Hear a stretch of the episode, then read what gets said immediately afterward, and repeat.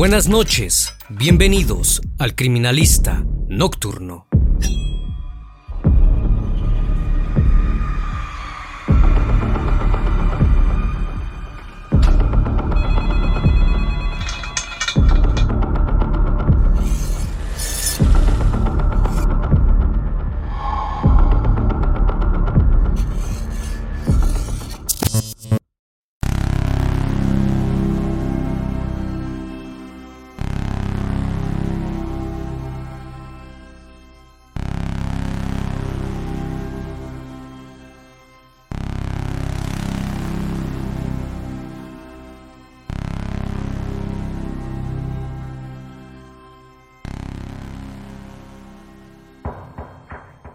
La mañana del 10 de diciembre de 2002, la policía de Rotemburgo acudió a una gran mansión del siglo XVIII, situada a las afueras de esa ciudad, luego de un reporte a la policía, en donde un estudiante de la ciudad austríaca de Innsbruck le notificó a la policía sobre un anuncio de internet, en donde un sujeto buscaba a un hombre apuesto entre 18 y 40 años, dispuesto a ser devorado.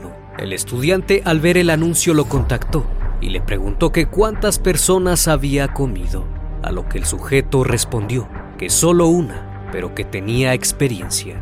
Los días posteriores le siguió enviando mensajes hasta que pudo obtener su dirección.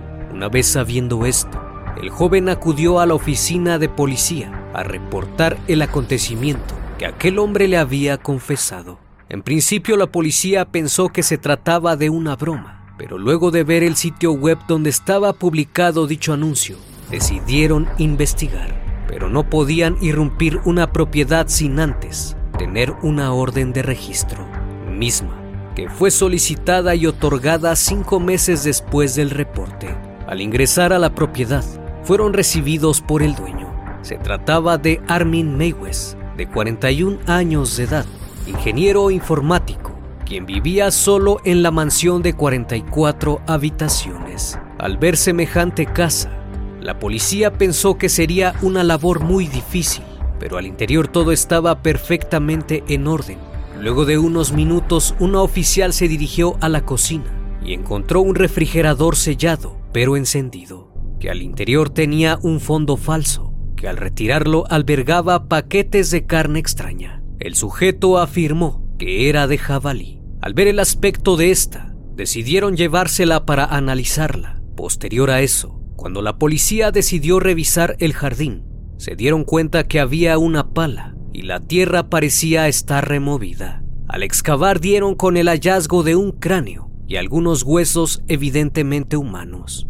Luego de esto, decidieron incautar su computadora, una cámara de video y algunas cintas, así como un hacha tres cuchillos y un delantal de carnicero que tenía. Lo que jamás se imaginaron es lo que había en aquellas cintas, pues era sorprendente y a la vez espeluznante, algo que jamás habían visto en sus carreras policíacas y que sin duda va más allá de lo que cualquiera de nosotros haya visto. El hombre que protagonizó este terrorífico caso es Armin Meiwes, quien nació el primero de diciembre de 1961 en Eisen, Alemania. Su padre era un hombre muy frío y duro con él, además de que no le prestaba mucha atención. Su madre era una mujer bastante dominante y controladora. A pesar del carácter de ambos progenitores, él vivió una infancia muy feliz. Siempre estuvo rodeado de su familia y dos de sus medios hermanos, producto de una relación anterior de su padre. Sus padres poseían una casa en el campo y tenían muchos animales. Él disfrutaba jugar con ellos y salir a la naturaleza desde que era un niño. Se obsesionó con la historia de Hansel y Gretel, en donde una bruja los engordó e intentó comérselos. Le fascinaba esta historia y disfrutaba cada vez que la escuchaba. Una vez que ingresó a la escuela, era muy tranquilo y muy callado. Siempre se portaba bien. Era bastante educado debido a la disciplina con la que lo criaron. En 1969, su padre se marchó de su casa cuando solo tenía ocho años. Él no comprendía lo que pasaba, solo recuerda que lo vio salir, subirse a su auto y marcharse junto con sus medios hermanos, mientras que Armin le gritaba y corría tras él. pero su padre jamás volteó y no se detuvo. A partir de ese día no volvió a verlo, pero este evento lo dejó marcado de por vida, pues nunca comprendió por qué su progenitor se había marchado. Cuando su papá desapareció, pasó al cuidado exclusivo de su madre. Ella a menudo lo castigaba y le gritaba en público. Era sumamente estricta con él, al punto de que lo acompañaba a todas partes para que hiciera lo correcto. No le permitía tener amigos, por lo que al carecer de compañía y de una figura paterna, se creó un hermano imaginario llamado Frankie. Conforme crecía iba desarrollando deseos íntimos y comenzó a fantasear con tener intimidad con su hermano imaginario. Después, a los 12 años, surgió la fantasía de comerse a otros chicos para que se convirtieran en parte de él y se quedaran a su lado para siempre, con los que deseaba crear un vínculo muy estrecho, ya que consideraba que el comerse a una persona era el mayor estado de unión entre dos personas, al encontrarse dentro de su propio cuerpo. En la escuela trataba con algunos niños, a pesar de ser muy retraído y callado, pues a menudo se encontraba fantaseando en comerse a alguno de ellos. Cuando cumplió 18 años, él y su madre se fueron a vivir juntos a una gran mansión situada a las afueras de Rotemburgo, misma donde ocurrieron los hechos. La casa era tan grande que sus amigos la llamaban la Casa de los Espíritus, dado que solo vivían ellos dos ahí. Al poco tiempo de residir en ese lugar, ya con la suficiente edad, Armin tomó la decisión de unirse al ejército, donde destacó inmediatamente por su disciplina. Sin embargo, no terminaba de encajar muy bien, ya que su progenitora no dejaba de entrometerse en su vida. Y en muchas excursiones militares, Armin la tenía que llevar e incluso dormía con ella, lo cual les parecía extraño a muchas personas. Conforme fueron pasando los años, logró ganarse el respeto de los soldados, quienes lo veían como un hombre ejemplar y dedicado. Durante los 10 años que permaneció en el ejército, sus pensamientos extraños de comerse a otra persona se desvanecieron y le permitieron mantener sus impulsos controlados. Posterior a eso, abandonó el ejército y se dedicó al cuidado de su madre. Se especializó en técnico en informática y consiguió un buen trabajo que le permitía tener tiempo libre, por lo que los pensamientos sobre comerse a otra persona volvieron y junto con ello dedicó su tiempo libre a ver sitios web para adultos, leer libros de asesinos en serie y buscar infinidad de cosas de caníbales. Armin guardaba un gran secreto pues durante su infancia había logrado juntar una cantidad considerable de muñecas con las que jugaba cuando su madre no estaba. En una ocasión tomó una de sus muñecas, la cortó en partes y simuló comérsela. Es cuando se dio cuenta que su deseo no podía parar. Tenía que hacerlo. Así que empezó a ver videos sobre mataderos de animales para ver cómo era el proceso de cortarlos. A pesar de sus preferencias íntimas, llegó a tener novias, mismas que nunca eran aprobadas por su progenitora, ya que siempre encontraba algún defecto en ellas. En el año de 1999, su madre falleció. Es en esta etapa de su vida donde comenzó a sentirse liberado de todas las ataduras que ella le había impuesto. Esto le permitió dar sus primeros pasos para alimentar su fantasía. Una vez solo, empezó a navegar por Internet y a buscar infinidad de foros sobre canibalismo. Pasaba las noches en páginas de esta temática. Aunque parezca increíble, había demasiadas personas interesadas en lo mismo, que tenían la misma fantasía que Armin. Su primer anuncio colocado en un foro fue donde buscaba a algún sujeto que quisiera ser devorado. Tuvo bastante aceptación entre la comunidad y rápidamente recibió numerosas respuestas a ello. La primera cita que tuvo fue con un cocinero, pero nunca pasó a mayores, ya que a la hora de realizar la fantasía se negaban a hacerlo. Con este anuncio logró tener muchas citas, en donde tenía intimidad con ellos, pero nunca lograba concluir en algo, ya que sus voluntarios siempre se retractaban y él los dejaba marchar. Después de varios intentos fallidos conoció a un sujeto llamado Brent Jordan Brandes, un ingeniero residente de Berlín, cuyos gustos íntimos eran muy agresivos. ya que le gustaba la tortura y el sadismo. Brandes era un sujeto con muchos traumas pasados, ya que cuando él era un niño, su madre se quitó la vida y su padre lo descuidaba demasiado, y él llegó a pensar que había sido culpable de lo que le pasó a su madre. Así que pronto empezó a asociar el sufrimiento con las relaciones íntimas. Él tenía la fantasía de ser comido incluso llegó a contactar a hombres para que le mordieran su parte íntima y se la arrancaran, pero nadie estaba dispuesto a hacerlo hasta que vio el anuncio de Armin y eso le ofrecía la oportunidad de cumplir su fantasía. La primera vez que se vieron fue el 10 de marzo de 2001. Armin recogió a Brandes en la estación de tren. Los dos se encontraban muy nerviosos, ya que no se conocían personalmente. Una vez que llegaron a su mansión, platicaron durante un buen rato sobre lo que harían. Brandes por su parte dejó todas sus pertenencias a su actual pareja, ya que sabía perfectamente el rol que jugaba en este suceso. Después de un rato, tuvieron intimidad y Brandes se decepcionó de Armin, ya que consideraba que no era capaz de hacerlo, ya que existe un abismo muy grande entre fantasear y realizarlo.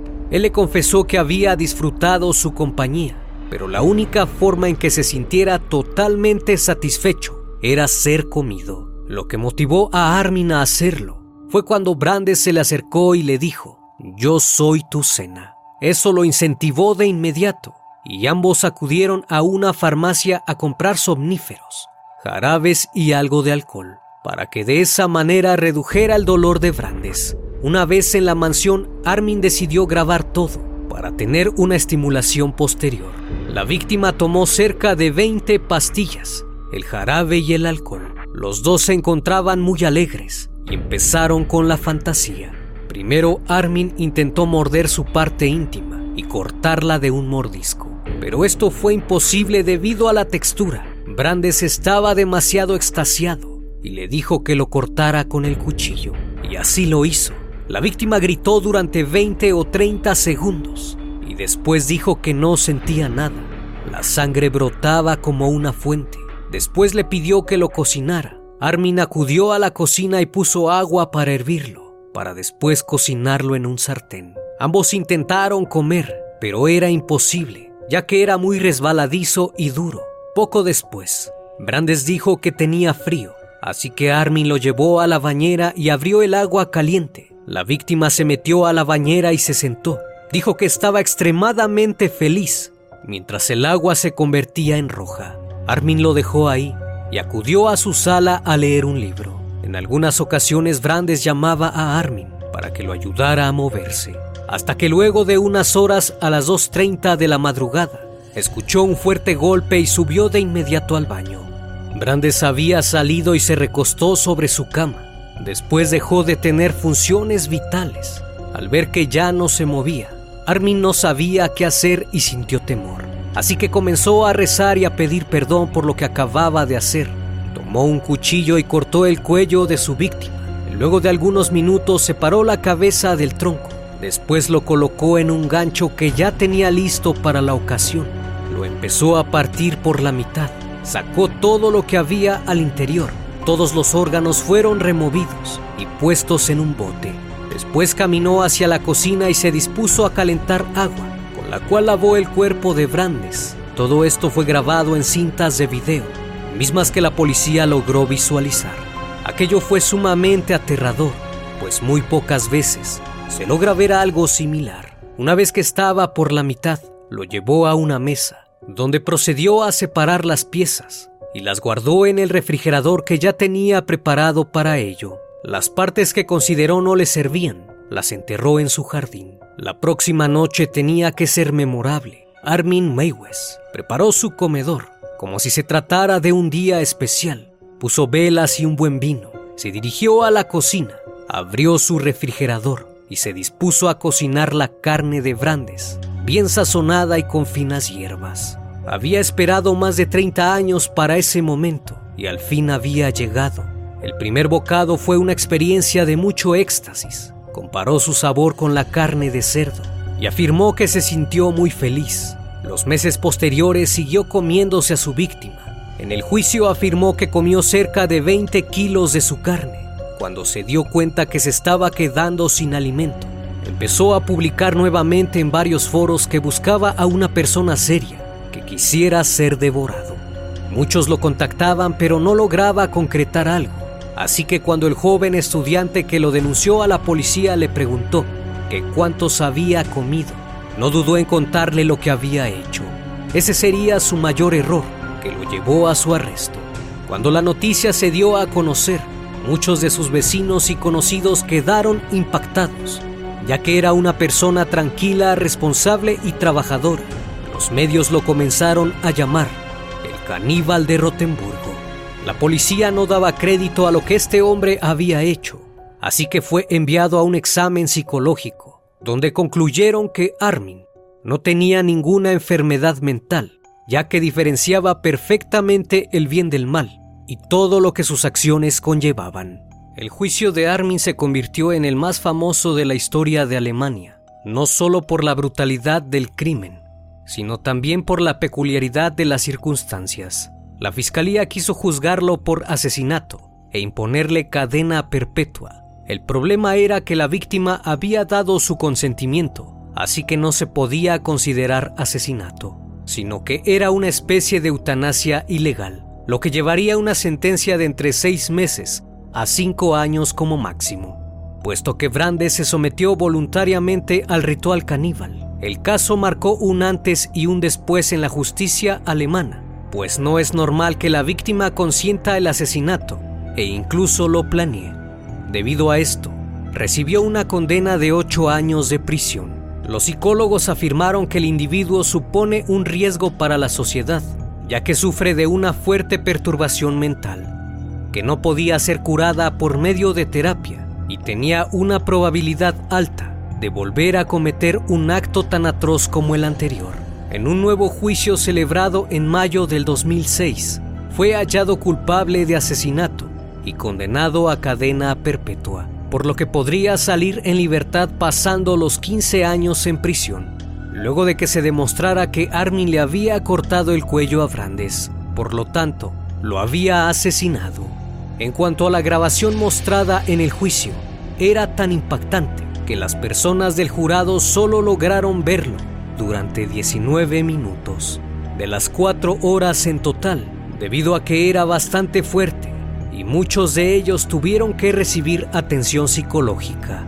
Hoy en día sigue en prisión la cual se desconoce, ya que fue cambiado de Rotemburgo por su seguridad debido a las amenazas. Hasta el día de hoy, Armin Meiwes afirma que no cometió ningún crimen. Mucho se ha escrito sobre este caso, desde libros hasta canciones. La más popular seguramente es del grupo Ramstein, la cual lleva por título Mind Time. Probablemente este sea uno de los casos más impresionantes debido al desarrollo de los acontecimientos ya que la víctima deseaba voluntariamente ser sacrificada. Como siempre fue un gusto estar esta noche con ustedes. Espero que sigan pasando un excelente día y estén de lo mejor. Esto es El Criminalista Nocturno. Hasta la próxima emisión.